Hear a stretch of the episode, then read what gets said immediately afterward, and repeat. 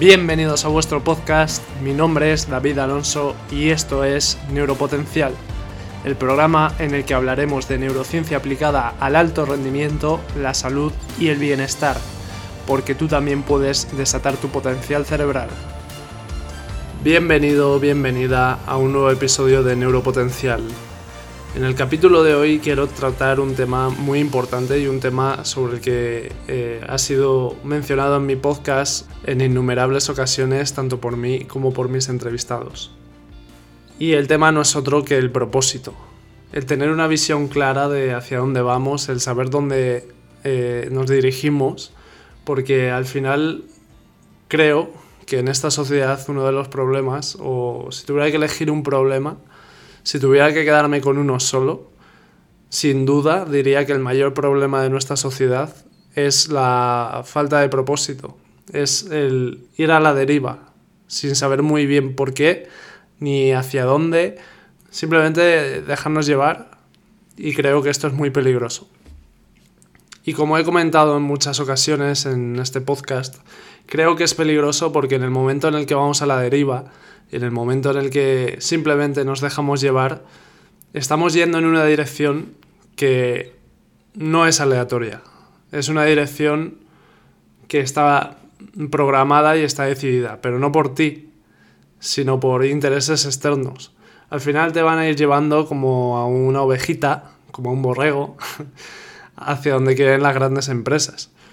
Las empresas de redes sociales pues te van a llevar a que pases mucho tiempo consumiendo su contenido en el móvil y estés pegado al móvil porque ellos ganan dinero con tu atención.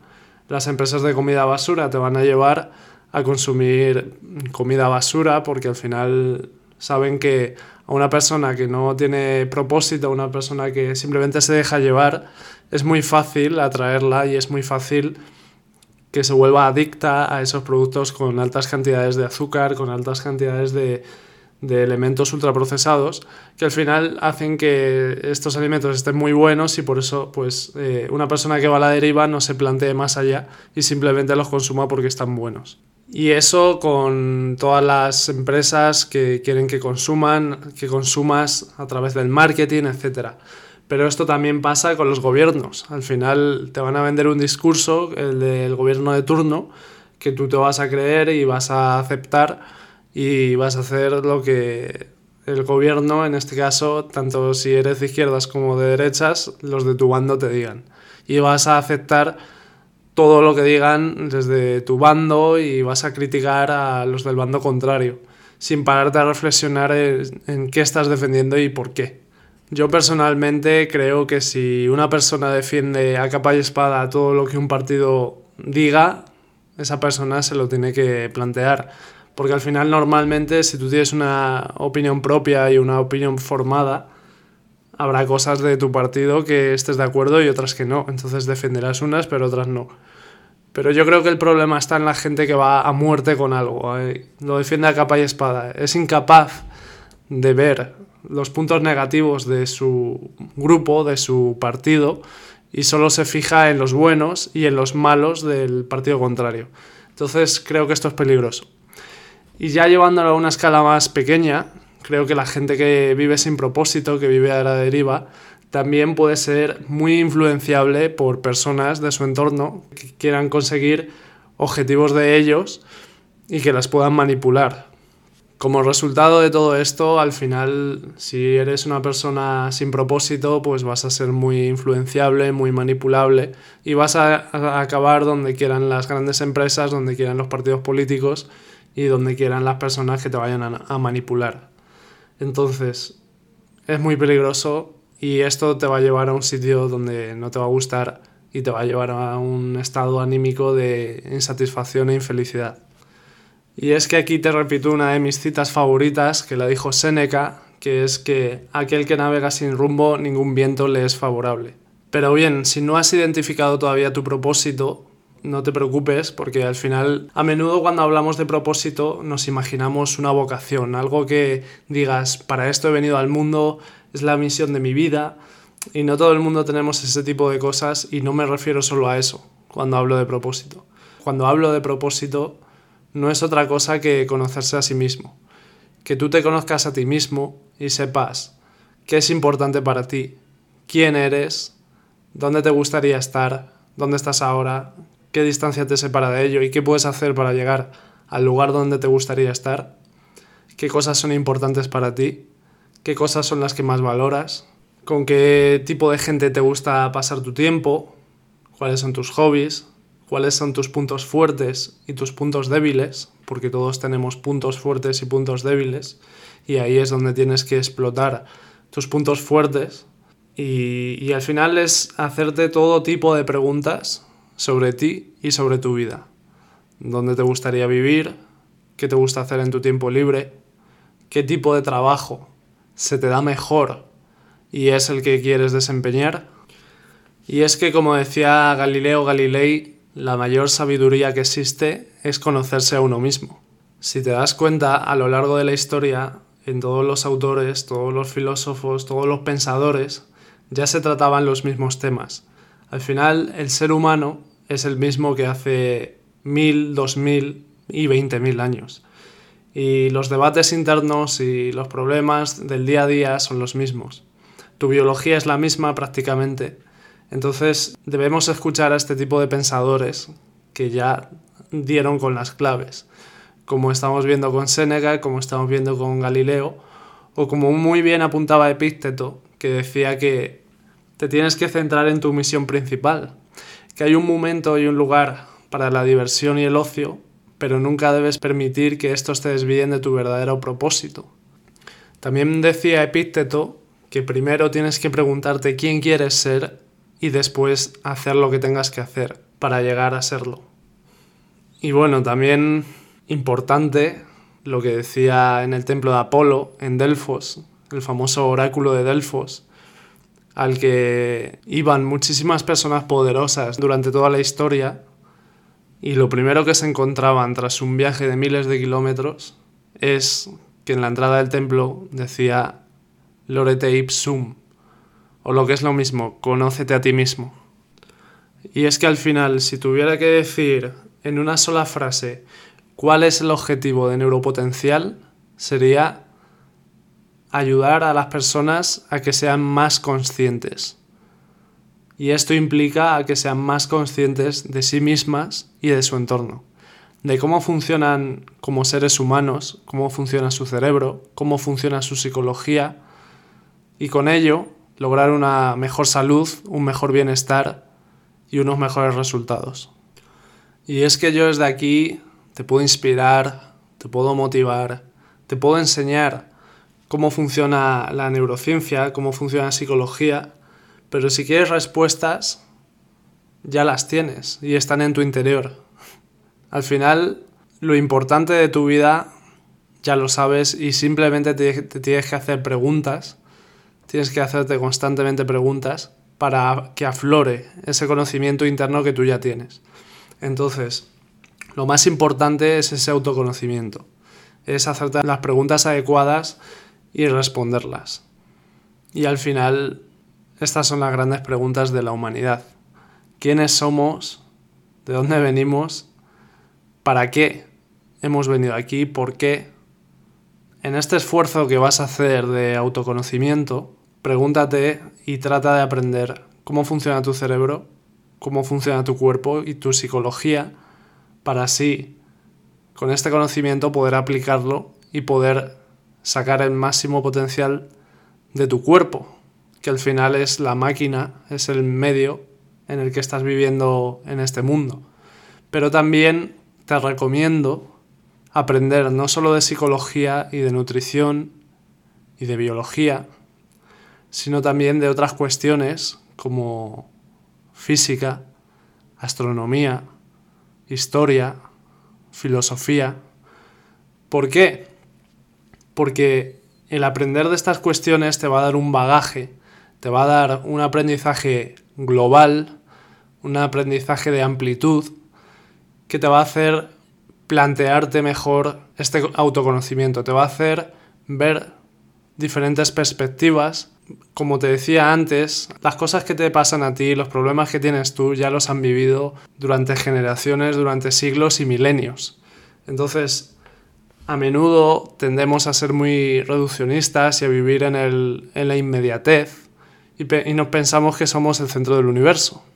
Pero es que antes que tú ya han estado miles y millones de personas con los mismos problemas y los han solucionado, algunos, otros no, y otros han dejado constancia en libros, en escritos o con sus propios actos. Por eso te digo que saber y aprender sobre historia y filosofía y también sobre ciencia, sobre astronomía, sobre física, te da esa perspectiva que te va a ayudar a conocerte mejor a ti mismo. Entonces ahí queda mi recomendación y ahora ya vamos a la práctica. Vamos a la práctica y vamos con dos conceptos. Por un lado tenemos el Ikigai, que no sé si lo has oído, pero bueno, es una, un concepto japonés que viene a ser como tener un propósito de vida y que en las zonas eh, azules, en las blue zones, que últimamente están de moda, esos lugares donde las personas son más longevas, siguen este Ikigai, sobre todo en las zonas de Japón. Si no sabes lo que es el Ikigai, te recomiendo que lo busques en Google porque eh, hay una imagen visual que te va a ayudar a comprenderlo mucho mejor que si simplemente te lo explico. Y es que al final el Ikigai, para que lo visualices, se compone de cuatro círculos superpuestos. Entonces, estos cuatro círculos superpuestos, cada uno representa una cosa, y cuando se solapan entre sí, significa que tienen sinergias. Así pues, el primer círculo sería aquello que te gusta hacer, el segundo, aquello que se te da bien, el tercero, aquello por lo que te pueden pagar y el cuarto, aquello que el mundo necesita. Debes tener claro cada uno de estos cuatro círculos y en cuanto se combinan, pues surgen esas sinergias. Por ejemplo, aquello que te gusta combinado con aquello que se te da bien crearía tu pasión. Aquello que se te da bien combinado con lo que por lo que te pueden pagar crearía tu profesión. Aquello por lo que te pueden pagar combinado con lo que el mundo necesita crearía tu vocación. Y aquello que el mundo necesita combinado con aquello que te gusta crearía tu misión. Vale, entonces, si combinas varios de estos, ya estás ganando porque ya tienes o tu pasión, o tu misión, o tu profesión, o tu vocación. Pero ¿qué pasa si eres capaz de combinar estas cuatro áreas? Si eres capaz de combinar aquello que te gusta con lo que se te da bien, con lo que por lo que te pueden pagar y con lo que el mundo necesita. ¿Qué pasa? Pues que en ese punto es tu ikigai, ese punto es para lo que has venido al mundo. Digamos que es tu propósito. Entonces, si eres capaz de conocerte lo suficiente a ti mismo, sabrás qué es aquello que te gusta y qué es aquello que se te da bien. Si además de ello tienes un conocimiento sobre el mundo exterior, sobre el mercado en este caso, y las necesidades que tiene el mundo, pues podrás combinarlo con aquello que se te da bien y aquello que te gusta y podrás así vivir de tu pasión, vivir de tu propósito y en el momento que consigas hacer eso, ahí sí que sí vas a tener un sentimiento de plenitud y satisfacción brutal.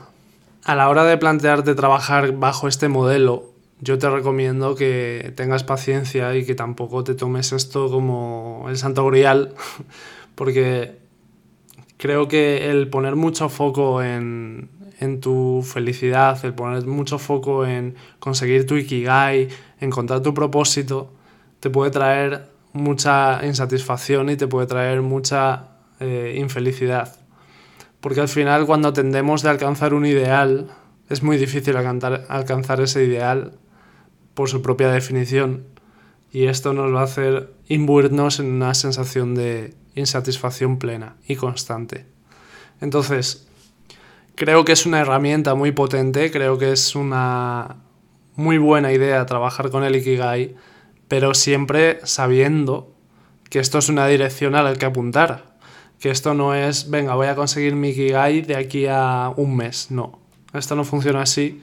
Entonces, creo que es una buena herramienta de autoconocimiento, pero hay que tomarla como lo que es, una herramienta, y no eh, el santo grial, como decía antes. Yo, por ejemplo, a la hora de hacer este Ikigai, pues al final se podría decir que neuropotencial es el fruto de hacer este ejercicio, de hacer este Ikigai, porque hablo de temas que me gustan, creo que se me dan bien, quizás en algún momento podré cobrar por ello y sin duda creo que es algo que el mundo necesita, este tipo de mensajes. Sin embargo, hasta que llegue a cumplir este Ikigai, que como digo es una dirección, yo voy practicando este tipo de ejercicios de autoconocimiento también en mi día a día y en mi trabajo por cuenta ajena. Intento decir, vale, dentro de mi trabajo, ¿qué es lo que más bien se me da y más me gusta y además donde más aporto valor? Y poco a poco voy haciendo pequeñas pivotaciones para ir acercándome cada vez a un trabajo que cada vez se me dé mejor, que cada vez me guste más y alejándome de la parte que no se me da bien y no me gusta, donde no aporto tanto valor. Y el ir haciendo eso, pues va haciendo que a medida que pasen los años, tu situación en la vida vaya mejorando, porque cada vez vas a hacer cosas que te gustan más y que aportan más valor y por tanto, pues ese valor va a venir de vuelta a tu vida. Y aquí me gustaría hacer un paréntesis y decir que además de cuando buscamos nuestro propósito, es importante en ese ejercicio de autoconocimiento pensar qué es lo que realmente nos hace feliz a nosotros. Digo esto porque a menudo tendemos a identificar el éxito y cosas que son importantes para la sociedad, como pueden ser los lujos o un estatus social muy grande, y a menudo pues eh, identificamos el éxito con, con eso, con aparentar, con lo que socialmente está visto como alguien poderoso, alguien exitoso. Pero pregúntate si a ti eso te hace feliz, porque a lo mejor estás persiguiendo un propósito que no es el tuyo, que es el de aparentar y el de las construcciones sociales, que a ti en realidad, en lo más profundo de ti, ni te van ni te vienen, ni te hacen feliz, incluso puede que te hagan infeliz. Entonces, cuando te hagas esas preguntas, esos ejercicios de autoconocimiento, pregúntate si esas cosas que quieres lograr son genuinamente lo que deseas y no lo que se espera de ti. Por último, me gustaría comentar que cuando hablamos de propósito y de autoconocimiento, no busco un gran porqué que dé sentido a mi vida, sino pequeñas certezas. Por ejemplo, yo tengo la certeza de que siempre haga lo que haga, quiero cuidarme y quiero cuidar mi cuerpo y mi psicología. Y que siempre haga lo que haga, quiero aprender cada vez más sobre neurociencia, sobre salud, sobre rendimiento. Entonces hay una serie de certezas a las que he llegado que esas ya no van a cambiar. Esas ya van a estar ahí de por vida. Entonces, cada pequeña certeza que tengas es una gran victoria y es un pilar sólido en el que sostener tu vida.